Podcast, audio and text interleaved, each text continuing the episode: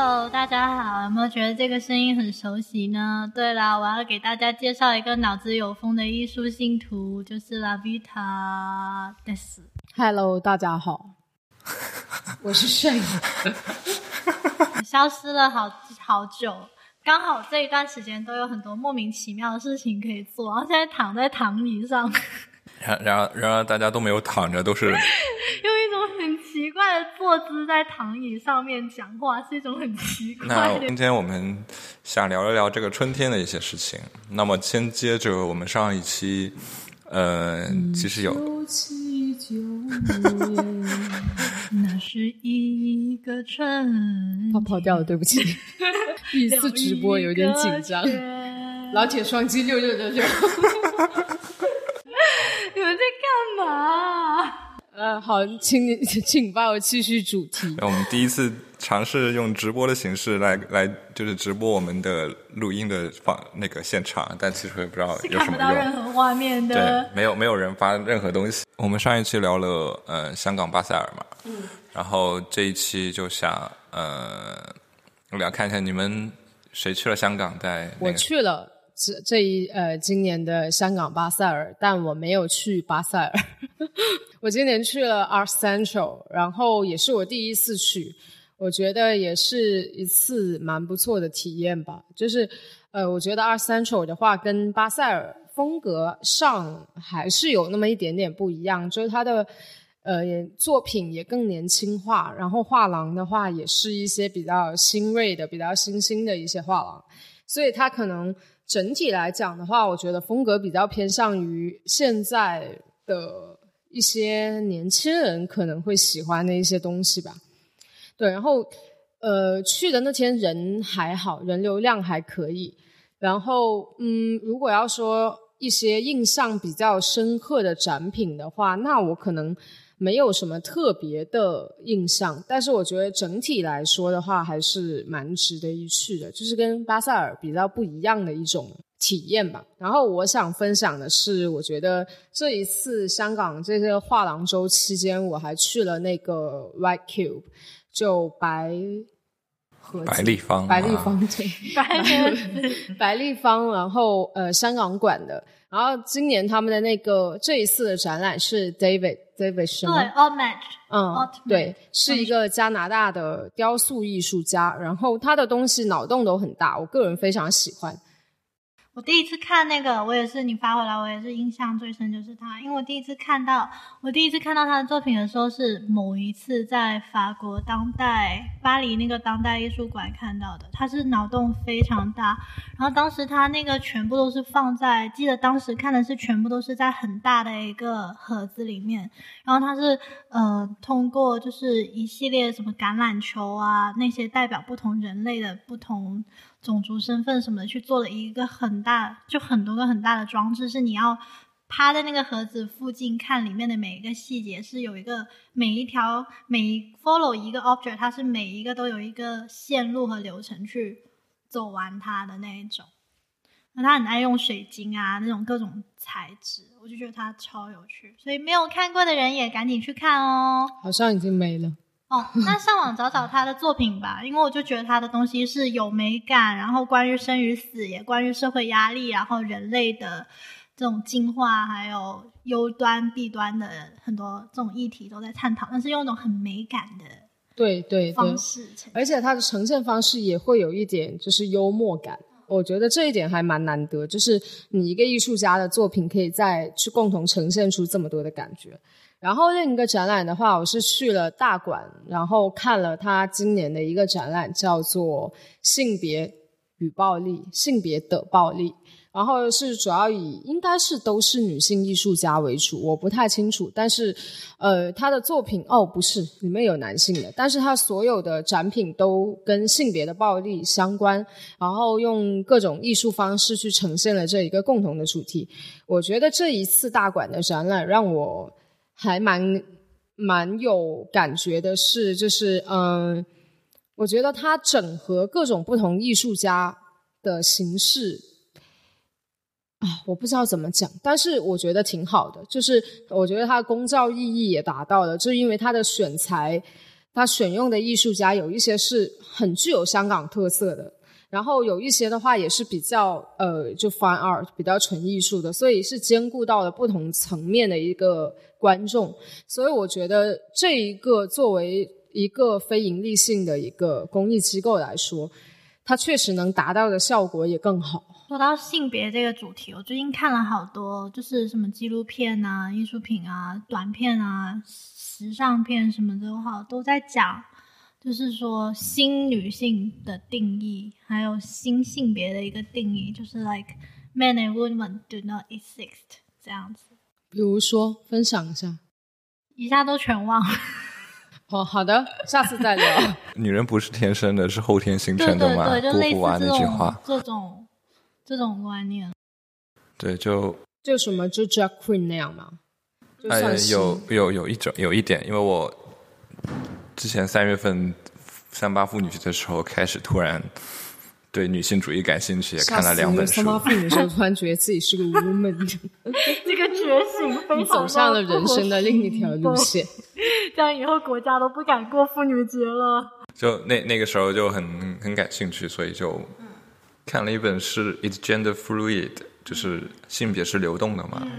就其实也没有他的观点，就是他给你普及的观点，就是说，其实性别不是说只有男性或女性，或者在男性跟女性的光谱中里面，对，都会有有有中间性，也有无性，就有 a asexual，还有 bisexual 这种。然后就是说，所有都是流动性的作为嘛。LGBTQ 的支持人群，我觉得就是性别这种东西，呃，其实没有一个定论，特别是我们现在发展到现在这一个社会阶段，其实很难用单一的一个呃名词去定义某一个人他的性别或者性取向或者其他有的没的。对，而且而且最重要有一点是，有有一种观点是其实蛮蛮普遍，就是说你生来是什么性格，或者说你是女性，你基因上就决定了你会柔弱呀，或者是弱小啊或者什么的，其实也是一种。就是错误的，我觉得就不对，不不是错误，就是不对的一个思考，或者就是生理跟性别跟性社会性别其实也不是完全绑定的。对啊，就像瑞典现在就是瑞典还是瑞士？瑞对瑞典，他们其实幼儿园已经反对，就是说呃，给女生就订粉红色的玩具，男生订蓝色的玩具，就是他们的小朋友就不呃就可以自由的去选择他们想要玩的玩具，然后他们也不会用特定的颜色去代表这一个性别。对，就包括给小朋友也不会提前跟他们说他就是男男孩子或女孩子之类的。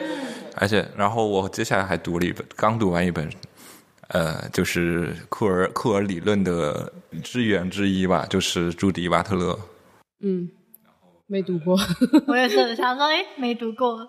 那他的观点更，其实就是说，生理性别其实由性社会来决定的。就是当你当孩子出生的时候，当你说出啊是个男孩以后，你已经开始在背负了。对命名他是一个男性，从而形成了或者他是个男孩，就是命名就是一种呃行为吧，或者是之类的。但我觉得这样子的话，那他这样讨论没有意义啊。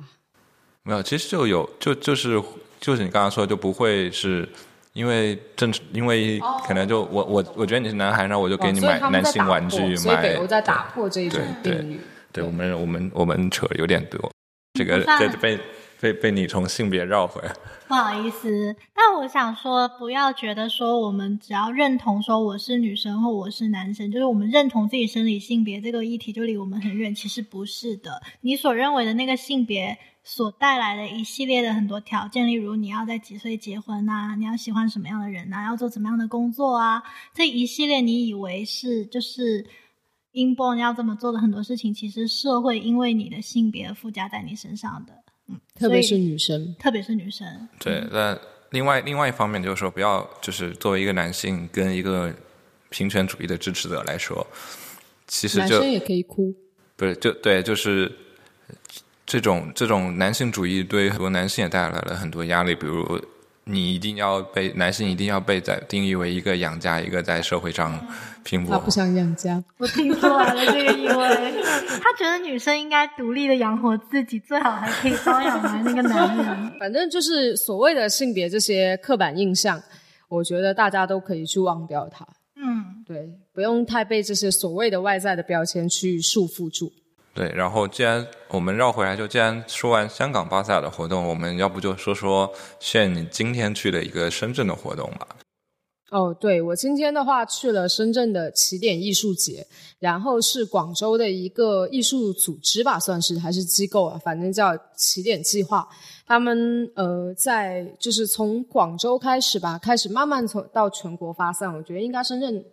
从深圳开始，他们应该会慢慢去向全国的不同地方。然后他们主要关注的是一些比较另类的一些艺术形式，但是我我个人的感感觉是以插画然后为主的。所以他的这一个艺术节里面呢，就会有不同的地方的一些插画师，然后带着他们的自己的作品、出版物，还有包括一些衍生品来参加。我个人还蛮喜欢。这个艺术节的，就是我觉得，呃，能从里面看出来很多事情。就今天我作为一个，呃，作为一个就是怎么说呢，去购艺术节消费的一个消费者吧，我个人就有几点看法。我觉得，如果听我们节目的一些插画师，你们。呃，也想去参加这些艺术节，或者就你们也想要，就包括其他一些艺术工作者，你们想要去这些艺术节的话，可以从一个消费者的角度去听听我的意见。就今天我跟 Siri，就是也是我们的嘉宾之一，我们两个人最大的感受就是，你一定无论如何，你的作品，你的水平达到多大的高度，或者你想走多么小众的路线，你在这种公众的场合最好是 be professional。我们今天有一个很大的感觉，就是来自香港的艺术机构或者这一些插画师，他们的东西哪怕带来的比较少，他们也会很规范、很专业化的去呈现他们的作品。他们也会保持一种比较专业的水准去跟你讲解他们这一些东西，还有包括他们为什么去做这个衍生品或者出版物。这给我们作为消费者来说非常愉悦的感觉，因为。你现场那么多个摊位，然后你想要去购买他的艺术作品，当你如果没有在这样的情况下，然后你看到满桌全部都是印刷品，你根本没有办法去看，因为每个人的空间都特别小，所以你看到你面前全部都是出版物，然后乱七八糟的时候，那个时候其实你会疲劳，然后你会失去耐心，所以这我觉得我的意见就是，无论如何你。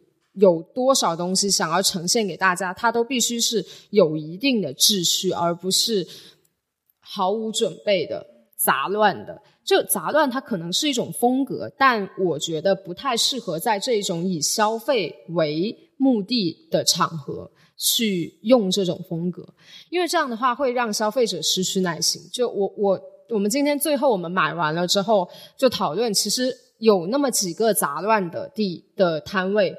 他们的无论是画工也好，他们的内容也好，其实都是 OK 的，挺好的。但是你根本就不想在那里停留，就因为太乱了，你也不知道该怎么开始。然后还有另一个，就是除了杂乱，就是杂乱，我觉得这个大家很好克服。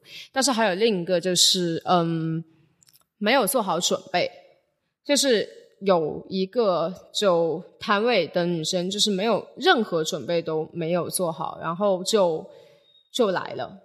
然后，嗯，所以我就觉得这样的话，就其实你丢失了一个很宝贵的去打开你的受众人群的一个机会。但如果你在已经来到了这里，你再去这样做的话，其实意味着你的时间就是白费了。我觉得这是给大家的一些小建议，就是 be professional。然后，呃，这样子真的会为你自己去打开很多。机会。就今天我们买的很多东西其实都是这样，就是因为那个插画师或者那一个小组，他们很有很有诚意的去跟我们介绍每一个他们带来的东西，然后其实我们买的都不是最好的，但都是我们觉得很诚很有诚意的，我们觉得他们是为了这个东西去做了十足的准备，对，就是大概这样。但是我无论呃，我觉得总体来说，今天的还蛮愉悦，除了门票有点贵，就任何东西在深圳都非常贵。上次去那个 Coffee Festival，我也觉得很贵呢。就是我们一起去 Coffee Festival，进去还要再另付钱喝东西呢。所以那个门票只是让我们进去呢。对，说起这个，我们之前在英国，我们参加伦敦咖啡节，也算是世界上几大咖啡节之一。你买了门票之后进去就是任喝，而且还有椰子汁喝。在深圳就是你买了张门票进去之后，所有的东西都要付钱。对，而且还大很多，人家三层楼，然后里面还包括什么周边的新型的什么什么蒸汽冲茶呀，什么霓虹灯、味道嗅觉什么东西，你都可以免费玩，还有吃，还有喝。不用钱呢，深圳没有还要钱吗。而且我觉得，就算他们想收钱也可以，但是你既然收了门票，你不应该在里面一杯咖啡还是基本上约等于原价，外面原价的价格。而且冲的还没有他们本身店里冲的好喝呢。因为现场条件有限，所以我就这就这就更不应该了。所以有一条还断电了。很大很大，搞得我们在人家门口那个摊位前等了很久，就又尴尬。但是还好，那个人很健谈。那如果不小心那个 barista 不爱说话呢？就是主办方应该去讨论的。就是就是你既然收了别人门票，你应该去讨论，就是这个门票能给别人带来什么。今天的我觉得也是，就是我跟 Siri 有在讨论，就是你门票收了钱，但我们拿到就只有一张纸，那个门票等于 nothing。就是进去之后，也就是这个门票真的就是一个纯粹的入场券。然后我觉得国内的这个收门票的这个形式，让我觉得跟我在英国的时候完完全全是不一样的体验。英国收了门票等于 I bring you a package，对，这里面包含了什么什么什么。然后国内就是 You pay me and nothing，对。国外的话，不只是英国，欧洲也是，就是只要是 festival，不管是吃喝玩乐 festival，还是音乐 festival，还是至少都有一杯 drink，对，会有一个 free drink，然后它会有一个 tote bag，是活动相关的 tote bag，然后里面会给你一些 catalog，就会给你介绍产就就是参加这次活动的有些什么东西，然后一个很详细的时间表，然后里面还会有很多小小的 souvenir，小小的，但是是 souvenir，对。好，我们 move on。把我都好久没有说话了，我们也是吐槽了一堆。既然刚刚说到了 be professional，那那我们就很 professional 来介绍一下我们医术最近做了什么活动吧。嗯。对，我们最近呃开始了我们的第一期图片编辑工作坊，然后在这里要表扬一下鲍尔同学，他简直就像在国外的研究生导师一样呢，准备了三个 PPT，从什么是 Z，然后什么是摄影书，带到。什么是图片编辑？在三个小时之内，不停的向我们工作坊的小伙伴们进行就是传递。我觉得他应该是一个很 professional 的典范，所以我就觉得，呃，我们医术一直都想说，我们虽然做的东西比较小众，但我们希望是在我们自己建立在已经有自信心的基础上再去传递，或者我们确保这个东西是有怎么说呢？呃，是有。是很 potential 的的东西，所以，然后除此之外，我们还做了第一期的放映活动。然后我们第一期选的是阿涅斯瓦尔达的脸庞村庄，然后听到场的小伙伴来说，感觉也是蛮蛮喜欢的。所以我们明天晚上的话会有第二期的放映，然后是。哦，对，佛罗里达乐园，然后是肖恩贝克的，然后也是我个人非常喜欢的一部电影，所以，呃，我觉得我们这一些小小的活动，其实就想证明一点，就是说，呃，虽然东西是小众的，但是希望大家可以用，就是去多多愿意去接触一下吧。所以，蛮让我意外的，就是我们第一期的放映也好，第一期工作坊也好，报名的小伙伴可能一开始都不是我们会，就是。不是我们预想中的，对，不是我们预预想中的人群。但是这个让我们比较欣喜或者比较兴奋的，就是说，可能我们一之前对于深圳市场期待值有点过低，然后现在话觉得大家其实还是会对这些比较小众的东西感兴趣，所以欢迎也多多来参加。那么我们的选片标准会是什么呢？我喜欢，我对我们自己喜欢的。但上一期的话呢，是刚好是因为那个老奶奶去世了，有种想要希望她不要被遗忘，而刚好她的所有作品啊，然后什么东西都很有代表性，就新浪潮时期的。其实我个人，因为我之前刚好在创业之前也在电影公司工作过，所以我我的选片标准是嗯。以电影节电影，也就是艺术院线电影为主。呃，因为商业院线的电影其实它的它的传播性更广，然后也更好去接触到，所以我们希望能在我们的放映活动里面去给大家看到更多比较不一样的电影，就是比较偏艺术院线类的。对，那接下来其实还有一场是蓝晒工作坊，对吧？蓝晒工作坊的话，就是我们的针对的是年幼群体、青少年。对，也有也有大朋友啦。啊，大朋友也是 welcome 的。对，我们之后会有大朋友专场。就是呃，蓝晒的话是一种比较古老的摄影方式啊，就是呃，摄影艺技术吧。晒方式。呃，摄摄影技术。显影方式吧。哦，显影方式。然后，所以我们也希望把这些比较有趣的东西带给大家吧。就是入门门槛很低，但是又很有趣，又很好玩，成品又很漂亮。之后也会陆陆续续做一些有的没的，我们讲到的活动都可以做，也包括一些可能，包括一些可能呃认识的朋友啊，他想做搞一些事情之类的，我们也可以会在，也可能会在我们这个场地发生。对，反正想要呃搞事情的都欢迎来联系我们。只要不要把房子拆了，不要被邻居投诉就可以了。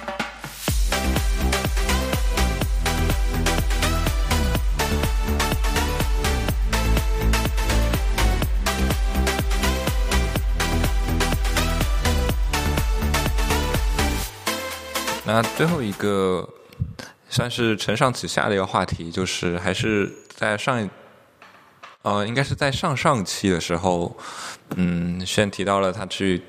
你去东京的时候去看的一个展叫《人类的春天》，当时你说那个展场非常的让人印象深刻，但那时候没有照片。正好我最近有看了一篇公众号，是一个叫富尔德的呃，算是评论家或者是策展人写的一篇，是他只只他写的是关于日本摄影师和自然。他举了几个日本摄影师跟自然有关的项目，然后其中就提到了人类的春天，然后很意外的里面就有展场图，所以其实这个也可以到时候放在相关链接里面去给大家看看，到底让人印象深刻。不过他在东京已经撤展了。对，所以所以就可以通过图片稍微感受一下整个现场的那种感染力。接着春人类的春天这个话题呢，就是想进入我们今天的主题。就是春天。九七九年，那是一个春天。哦，他没有跑掉了。对，这个这个这个旋律非常熟悉，因为我们在深圳，春天的故事这个故事呢，其实跟春天就是跟深圳就有有关系嘛。其实也算是个应酬的话题。就呃，其因为现在也是春天，虽然我我感觉不到深圳现在是春天，感觉应该快夏天了吧。夏天。其实深圳的春天有一个很明显的特点，就是潮湿。对，就是它可能它不一定会下雨，但它气压会非常的低，就是让闷热闷闷的。对，闷闷的，然后湿湿的，墙都流汗什么的。对，最大最可怕的一点就是那个深圳湿度大到是怎样呢？我之前在呃。奥地利的盐矿里买了一块很大的盐 矿，我在英国放了一年，相安无事，就放在暖炉旁边都没事哦。回来化掉了，化成生理盐水吗？就我没有看到水，就是我有一天去看了，哎，怎么变小了？然后再去看，真的变小了，就越来越小，越来越小。然后本来是有一个拳头这么大。那你的房间里都布满了奥地利的空气呢？这样想想是不是很浪漫？真的挺浪漫。我的空，我的房间里布满了奥地利的盐分，奥地利的盐分融进了深圳的春天。哇，这句话很不错，一下子浪漫了很多。我们可以等下再聊深圳的春天。我们现在想比较 general 一点，就是，嗯，比如提到春天，你会呃，就是想起什么作品来吗？或者什么？人间四月天。什么？或者什么摄影师，或者让你想到春天这个概念？是林徽因还是张爱玲？林徽因。不可能张爱玲，那我就没有记错。所有我都看过。好，摄影作品或者之类的。摄影作品，我会想到拍樱花的那个女艺术、女摄影师，日本的。呃，全川石花不是樱花，just 樱花，就是以前去摄影节的时候，无论在哪个国家的摄影节都能看到大片的樱花，一片蓝，一片粉，一片不知道，我只知道全川石花是拍过樱花的。嗯，我到时候找一找，看看今天的。结果就是全川不是，我保证不是他。好好好，我们可以盖后上面的次把人家相关链长岛游一。直叫十里池，记得自己叫什么名字 就好。我我我这边其实之所以刚刚提到富尔德那篇文章，也是他提到的几个摄影师，我也有时候会联想到，比如春天，比如比如川内伦子，嗯哦，对对对对对他是春夏吧？我觉得他是一个很春夏的。对他有些照片会很夏天，就是那种有种炎热感或酷热我觉得他和，那个奥山良油脂。油脂，奥山哦，我良刚刚不知道是谁一直他和奥山。油脂都很夏天，呃，奥山油脂比较夏天，因为它它那种山油脂粗糙游，泳池，对那种粗糙感，那种汗水，或者让人觉得，特别是他还拍了宝矿力那个广告系列，对对觉得特别特别夏天。但呃，川内轮子是有一种，它都有四季的感觉，都会有吧？就嗯有一些会，我不知道为什么你说这个让我想到就是一部呃日本的电影叫《濑户内海》，哦，然后是菅田将夏晖演的，天欸它就是那种春夏交际的，然后我非常喜欢那部电影，就是它那部电影全部电影都在聊天，没有什么别的场景，但是就聊了很多。很哲学性的话题，我觉得还蛮适合春末夏初这一个你总是想很多的季节去看的一部电影，就是对某一个闲暇的午后，这部电影在我的我下来快有一年多还没看过。很好看，很好看。很好看当时是。过春节的时候，好像当时就是我推对你你看的来的的。哎，哦但是你说春夏之交的时候，是不是也是梅雨季节？嗯，嗯嗯，那不就是刚好我们为气候的主题，我要做的就是梅雨季节说完。那梅雨季节？我印象最深刻的电影不就是新海诚的《炎炎夜之之庭》？哦，那是哎，一直嗯在下雨，庭超级的。然后，然后正好今年七月份日本要上映他的新片，也跟就叫《天气之子》，就跟一个跟天气有关的，今年的我问一下我们家上映的。陈哥，他是新海诚哥的老粉丝呢。我是后来转成新海诚的粉丝陈哥，新片给个介绍呗。然后还还有一个我想的更加春天的一个摄影师是水谷吉法，不知道你们有不听过？不认识。就是他，我我们我们医术已经有两本他的画册在收藏着呢。谁？水谷吉法，天哪，我都不知道。哦，就那个对，顺便介绍一下哦我们医术的宝藏图书馆报同学，基本上百分之八十的画册都是他的，剩下百分之二十是我跟拉比塔的，拉比塔占一本。何止一本？你去数一下，看起来特别奇怪、内容很奇怪那些都是我的，两本，而且我那些特别贵。哦，这是我们这有水谷吉法的三本书，就是他有拍过比较有名的是，嗯，东京鹦鹉，就他拍什么？鹦鹉，东京的鹦鹉，就拍了很多在东京街头游荡的鹦鹉。我还对我我对拍动物的，除了鸭之外都还好。对我最，熟悉的是英国有一个，就是他们 photographer 那个叫 gallery 什么，嗯嗯鸟的拍鸟的那个，你们有没有看过？也是在好多各大展览看到它。不是，就是不同的鸟，然后一个 colorful 的背景，然后鸟在前面，然后他拍了不同的鸟。哦，我记起来了，嗯那那本书我的前女友买了。莫名其妙 Q 名发春了吧？他真的很出名，真是春天的，春天就是莫名其妙就要提都发到爱前女。友那里去了哈。我们我说说起我之所以觉得水谷吉法让我想到春天，主要是它的颜色就非常的绚绚烂那种颜色。那我觉得那个，但它就不一点不像夏天那种很嘈杂的感觉，因为它可能是更数码的那种颜色，就会上田义彦的那一本《苹果树》也挺啊，对对，就是就是有那种感觉的嗯颜色，但可能更更艳丽。你记不记得还乡的时候，就有有有一次任老师给我们的案例，就是个拍纽约的哪里的公园，然后是什么旋转郊外，就那、嗯就那个嗯就是他，哦。就那种非常亮、饱和度很高的那种。但是纽约的春天真的是这样的。我觉得纽约的春天最爽的一件事情就是，呃，早上起床吃个 brunch，然后去中央公园发呆，然后下午飘过去布鲁克林逛逛，买手店，然后吃个晚饭回家。纽约的春天 perfect，所以荐推荐大家在春天的时候去纽约。伦敦的春天呢？春伦敦的春天有樱花看，然后有很多 Garden。伦敦的樱花在哪？伦敦的樱花很多哎，我当时还专门 Richmond Richmond Park 是其中一个，然后还有呃有一个 library 附近也有，然后之前住 Shoreditch 那一整天整片都是樱花。那个 Ham Ham Hampstead Hampstead Heath 对对对那里好像也有。对，就是我刚刚就是说，我觉得伦敦的春天最让人感动的一件事情，就是终于不用四点钟天黑了。对，春至过后，终于觉得自己活着了。在在伦敦的话，最明显的四季的感受就是天黑的对时间。对，这有的是三点钟、四点，就是我可能睡到一点起来，看了两个小时，不是那么强烈的阳光之后又进然后就入了黑夜又进入。了黑暗。对，说起樱花的话，你们知道樱花起源哪吗？我最近刚听一档节目聊到樱难道花，不是日本吗？樱花起源于喜马拉雅山附近，哇，然后也是喜马拉雅山，对，呃就那个节目源于说的，中国。对，是起源于中国，然后也是日本唐代唐代学学唐朝的时候带过去的。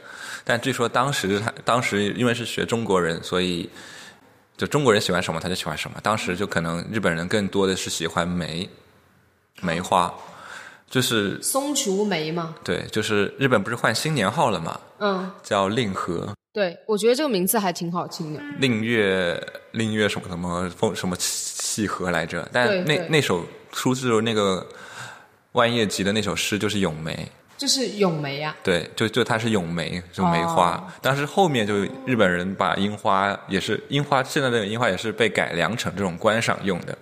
就樱花好像跟樱桃其实是一个种，哦，原本是一个种吗？但一个是指结果，一个是指开花。难怪我说为什么他们都叫 cherry，但是 totally different。对，一个只开花，一个只结果。哇，那我想到了哦，所以 cherry 就是樱花树的果吗？嗯，我猜是了吧？我也猜吧既。然他这样说的话，那他们也太长得太不同了。所以樱花的英文到底是什么？sakura 吗？cherry blossom，啊、啊，对啊，对啊，是，那就加了个 blossom 嘛。对，但是樱桃就是 cherry，但是他们都是 cherry tree。我以前有以前哦，对哈，对他们的 tree 都是 cherry tree。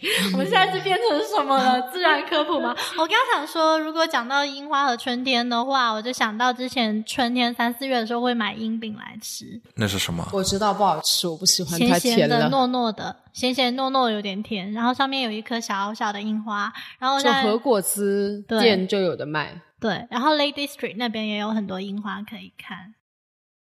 我觉得樱花其实味道就是樱花味的东西，其实有点酸酸的。，对对对，但不知道为什么大家都很喜欢搞樱花的限定款，因为弄成粉色啊，因为日本人就很喜欢搞限定款。对啊，对，但我还是蛮爱吃。然后樱花过后，马上就会是迎来白桃季，然后就意味着夏天来了。耶！我们也有白桃特调，现在 谢谢你的广告，你广告打真好。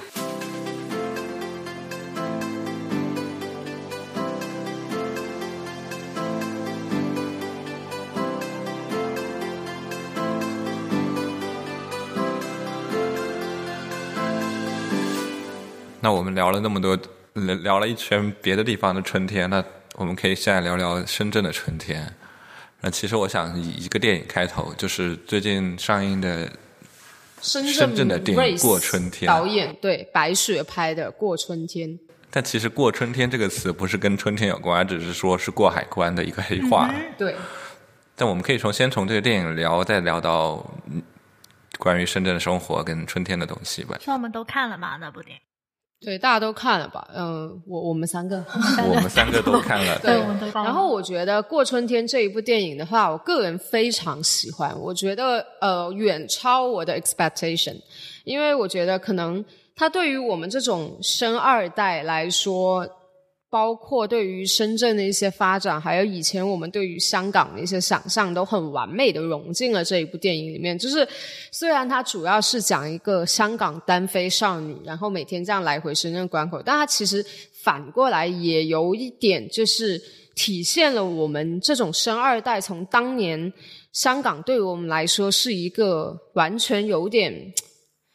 就是一个完全不一样的一个世界吧。到现在可能去香港就是变得很很日常的一件事情，也体现了两个地方之间一些经济文化的一些变化吧。所以给我的感触蛮深的，就是那一个女生到最后，呃，她可能很释怀，跟她妈妈一起在爬山，然后就觉得这个不单只是讲他接受了这一件让他其实内心里很羞耻的身份，然后同时也说明啊就很俗，就是青春的成长吧。但是他的表达手法不俗，所以我就觉得这一部电影让我觉得他很好的把控了去讲青春的一个一个力度，不会把它讲的很俗气。嗯，对。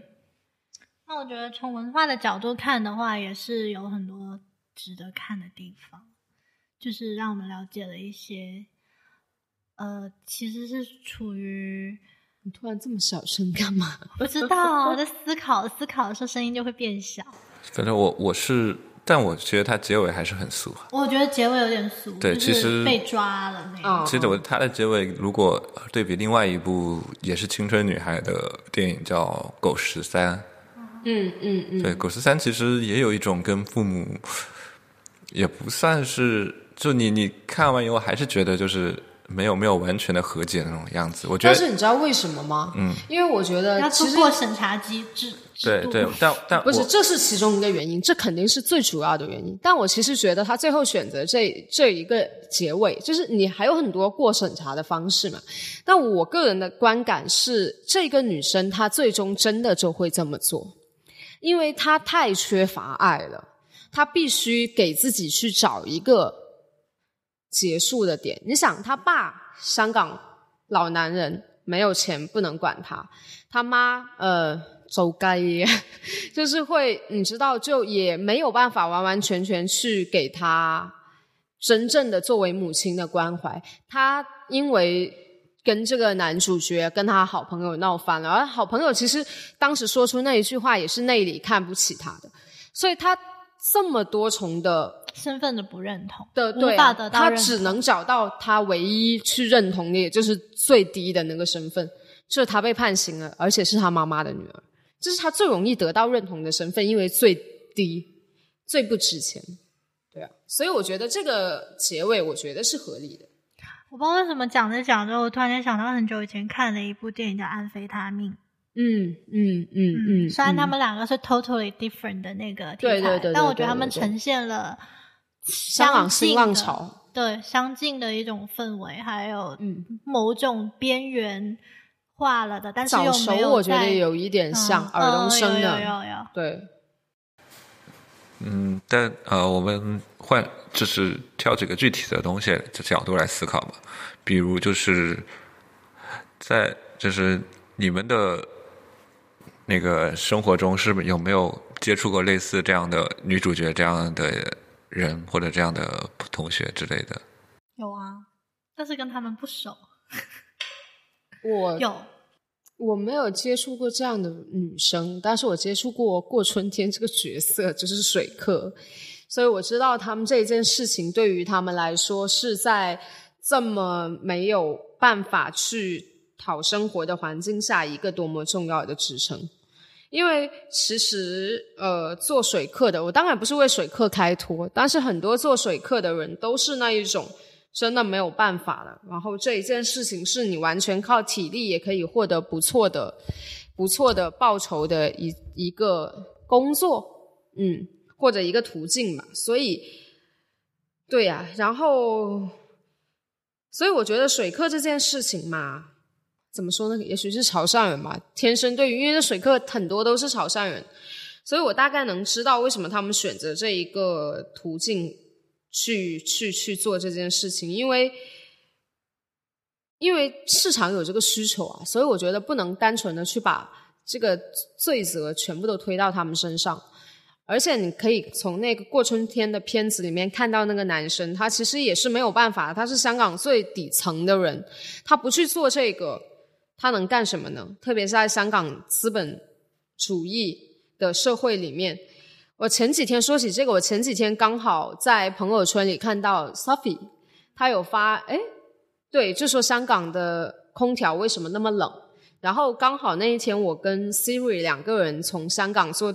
就是在地铁上准备去高铁站回深圳，我们两个人思前想后，最后想出了一个原因，这是因为香港的空调都是为了穿西装的人服务的，只有开这么冷的空调，穿着西装的人才可以每天都很舒服的过着他们所谓的精英的生活。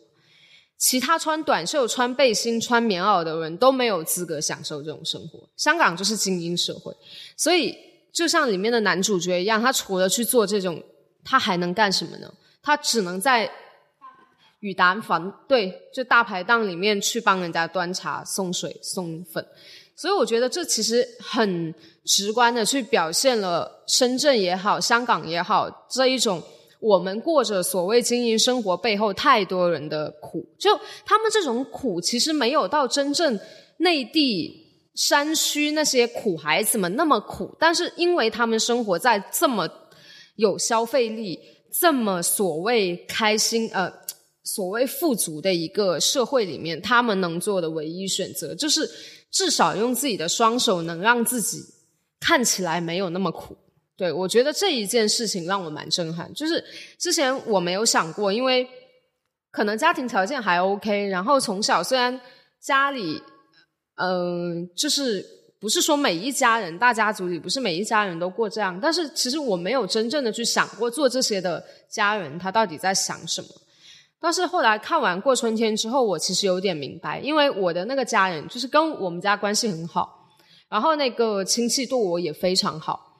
然后我能能很明显的看到，就是他的手真的在那几年很粗很粗，女的，就是因为多拿一箱益力多就可以多赚五块钱，这样子小孩就没有那么累，没有老公就没有那么辛苦，所以这件事情还让我回过头重新去想，觉得他们真的很不容易。对，但是我觉得你你一方面你说这边因为。可能影片更多的着力点也是在香港社会，而且香港社会这种香港，也不说香港社会，就是一种香港模式吧。这种贫富差距很大、精英精英阶层的一种香港模式，其实是一个老生常谈的问题，就已经是个大众皆知。而且说回这个东，说到这个东西，我之前也在知乎上看过一篇回答，是说未来国内中国的发展，就大城市、超大城市、北上广深这样的发展的趋向是哪里？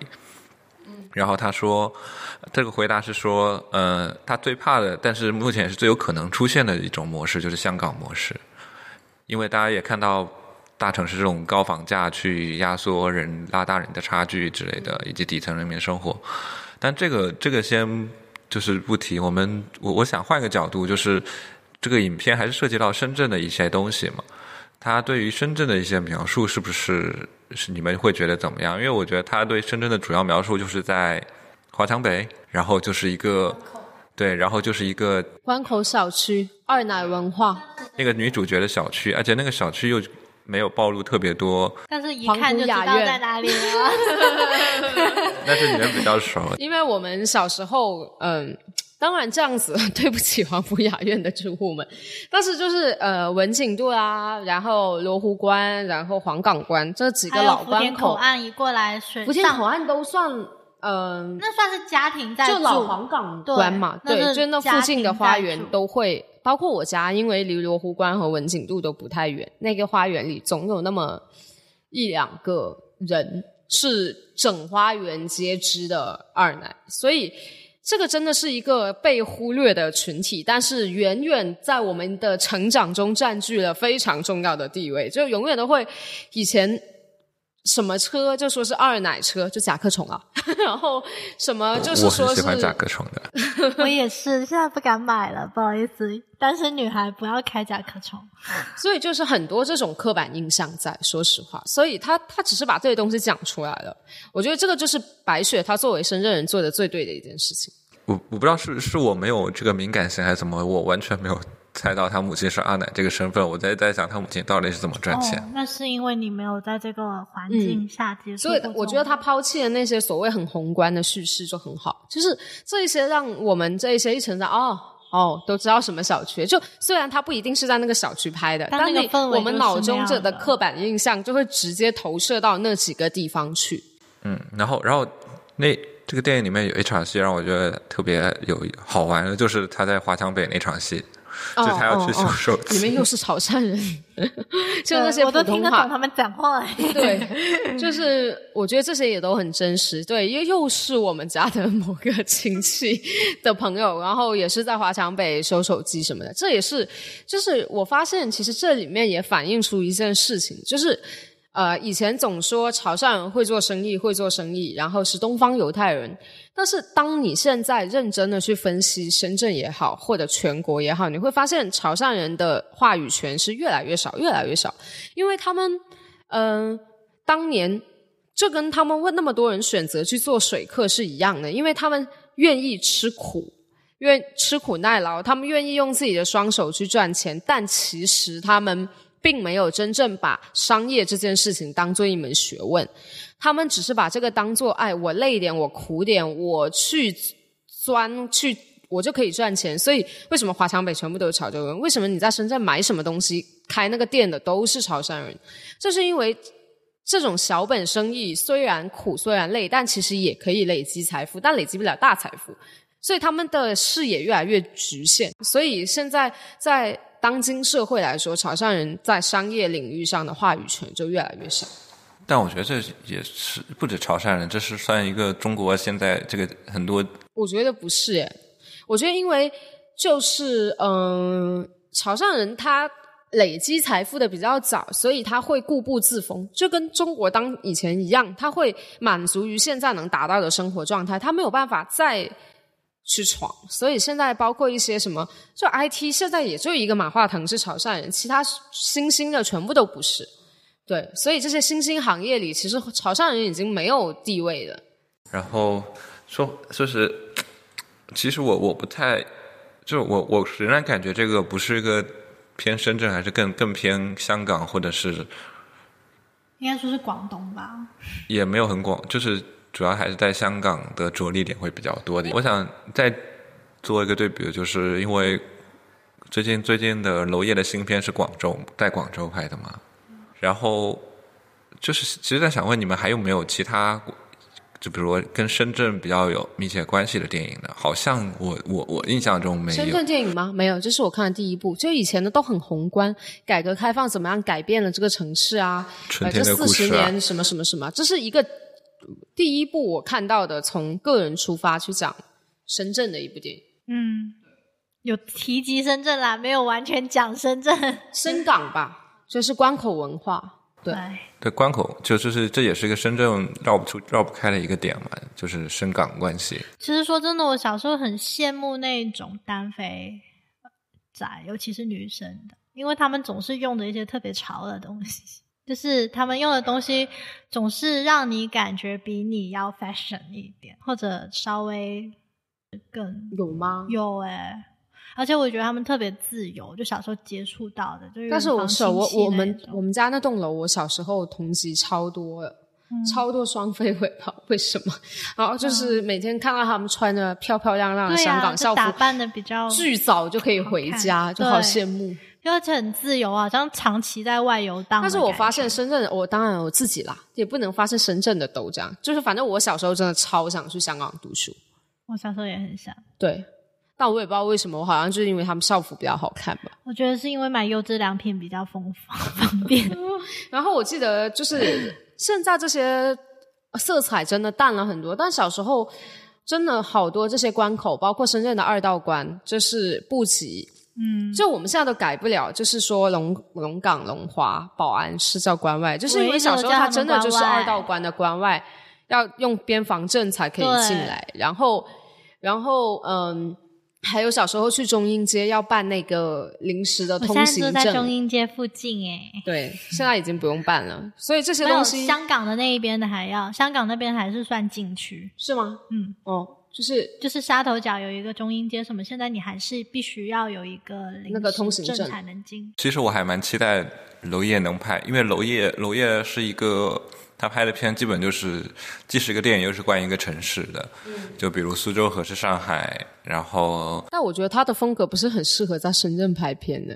我我我在除非他想象能跟曹泽伦不能合作。能不能有一部关于他在深那我希望他能拍一部我小时候一到三岁住的地方，那真是藏龙卧虎，深圳无间道，没有啦，有有点夸张。深圳九龙城寨吧，就我一到三岁的时候住在湖北路的中心街，呃，中心路就是兴盛的兴我觉。得罗烨会选这个角度，因为他他的所有的他选城的角的地方都不是那种繁华，都会是比较老跟。但是已经没有了呀，就这个地方，除非你还原，就是难怪我说你身上有一股混过的气息。就是以前呃那一条路上基本上都是最早年间走私的，就都不是水客那个年代，就是走走私，就是那一条路上呃全部都是怎么这一家卖奶粉啊，那一家卖什么什么，反正就一条街全部都是这样，所以呃虽然那。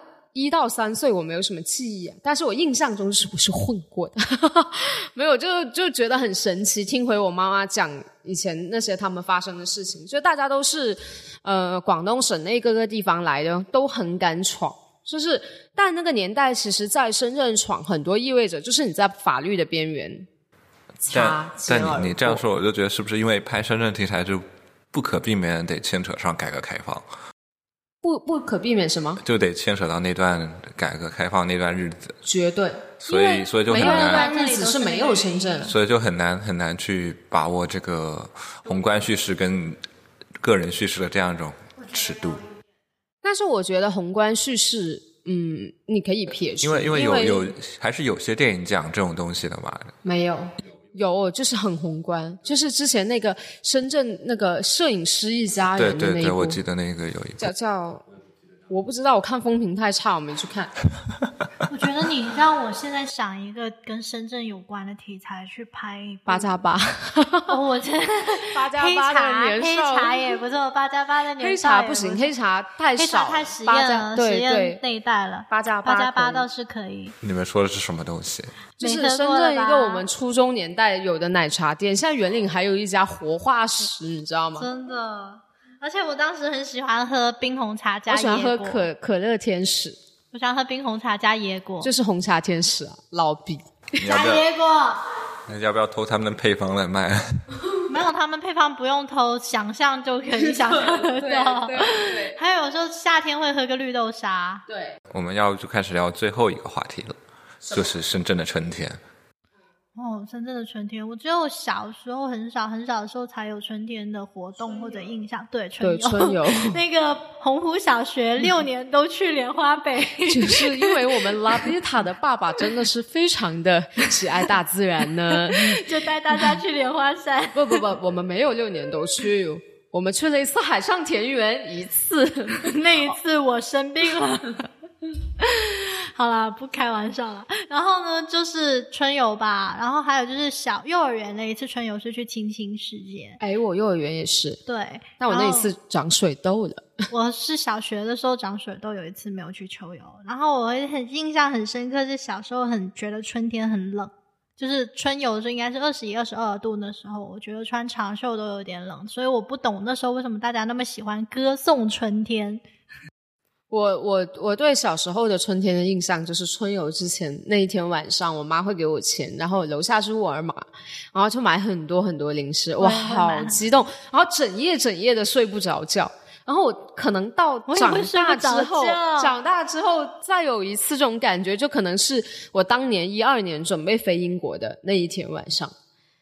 就真的太兴奋了，就是你即将去向一个你，虽然我们去莲花山是去过很多次了，但是就是还是会有那一种未知的那种兴奋感。嗯、兴奋感。然长后大就没有什么感觉。对反正我有啦，我去那个哪里的时候也有去，反正我每次旅行前我都会有这种兴奋感，我会啊，就还好。只要要用我都有，我都有，因为我总是担心，就是就是担心，就路上哦，我跟你讲，在某一个夏初，呃，不夏夏夏初对夏初的季节里，拉菲塔同学跟我相约一起去捷克布拉格，然后我们上了飞机，飞到了布拉格之后，他告诉我他没有带钱包，身上一分钱都没有。最后在布拉格的机场借了他钱，我们才开启了我们的旅程呢。所以他旅行前感到兴奋和不安是非常正确的呢？为我每次都会出一点点小问题，例如 miss 了飞机啦，飞机晚点啦，火车晚点啦，搭不上火车啦，记错时间啦，去到发现 host 不见，给我发了信息说他们呃早就跟我 cancel 了呀之类的这种东西，所以我有点兴奋。综上所述，我是不会不会想跟你去旅游的。对。Anyway，我想说关于春天的记忆，小时候还有一个就是会捞蝌蚪，然后蝌蚪都活不过两天，超讨厌，我都会养，因为我那种密集恐惧。活不下来。那那现在深圳的春天呢？有我们可以组织，我们可以组织一次艺术捞蝌蚪。但我我我现在的感觉就是，我对春天越来越没有感觉了，我也是，就感觉春天的存在感越来越低了而。且我一直，嗯、因为地球呃温室效应吧。对，我觉得有可能。当你在欧洲的时候，你对春天的感觉还是比较大的。但是回到深圳这种比较你作为一个新深圳人，你对深圳的春天的感觉是什么？没有，我我已经连续两年没有对春天有很多感觉了，因为之前在北京也也是就很短暂的一个北。京应该春天很有感觉对啊才对。我也觉得觉得深圳北京没有感觉，北京是因为有有一深圳段有一段日子还是会有花呃对，因为北京会有花开，不是嗯北就北方会有冬天会有树木就叶子会落，然后春天会花开，就会有这种对比。春天是在深会圳开，哒哒哒哒哒，是不是？哒哒哒哒哒哒。春天花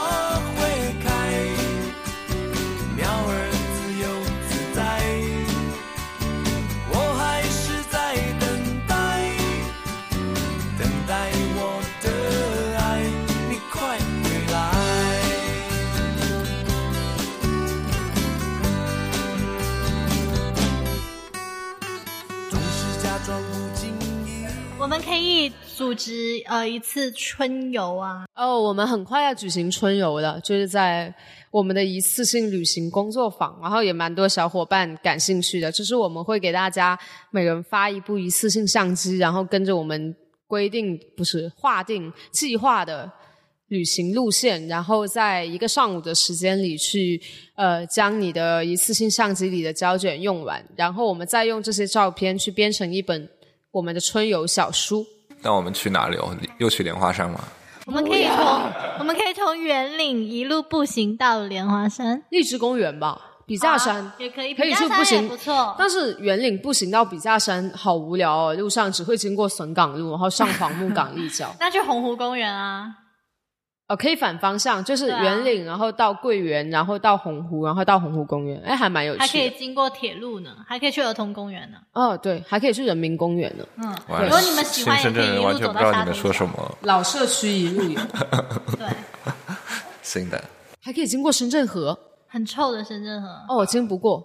还有深圳河这种东西深，圳河很有臭。深圳河是苏州河的朋友，没有了，开玩笑，苏州河也很臭的。是苏州河有一首那还真歌，的是朋友曾经曾经苏州河很臭。是不是方大同有一首歌叫《苏州河》啊？对，哦，听一下老板娘。爱只是爱，伟大的爱情到头来也只是爱。比空境的深处，谁也不曾存在。追怀追怀，还逃不过要置身事外。偶遇而来，互相依赖，河上的船儿总不能永不离开。万年的泡影到底离不开人山与人海，无奈浪淘一浪又一浪，也不过只为一次澎湃。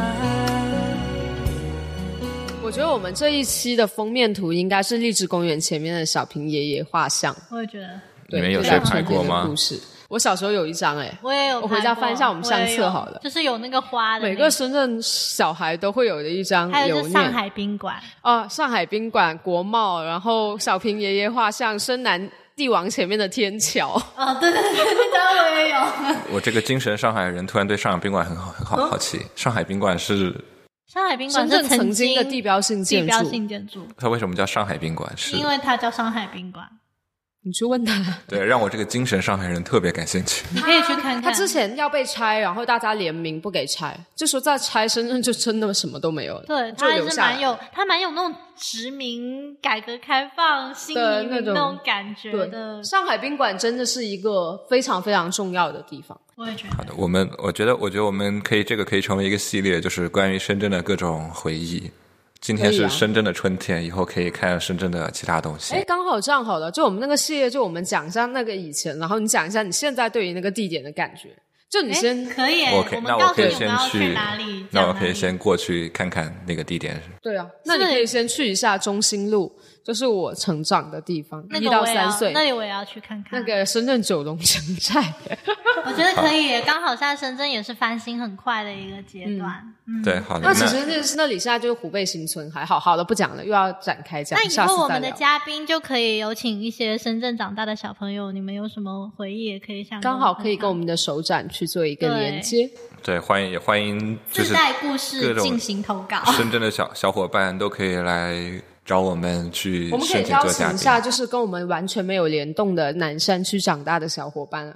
哦，就小时候觉得南山区就是另一个市，但你知道吗？南山也是有本地人的。南山很多啊，啊但是我们离我我一直们太以为远，南山是不存在的，就是我以为是后来才有的南山。蛇口超多的，沙井更不用哦，沙井保安不好意思，好的，这这就是一个未来的大坑了。让我们我们先这一期我们把巴塞尔的坑填上去了，然后基本也没什么，我们也不立下一期的 flag 了。欢迎报名参加我们下一期的春游工作坊。还有蓝赛工作坊，也欢迎给我们积极留言反馈，各种说有的没的都可以，有什么想法都可以跟我们说，来店里说，跟留公众号留言都可以。我们夏天再见。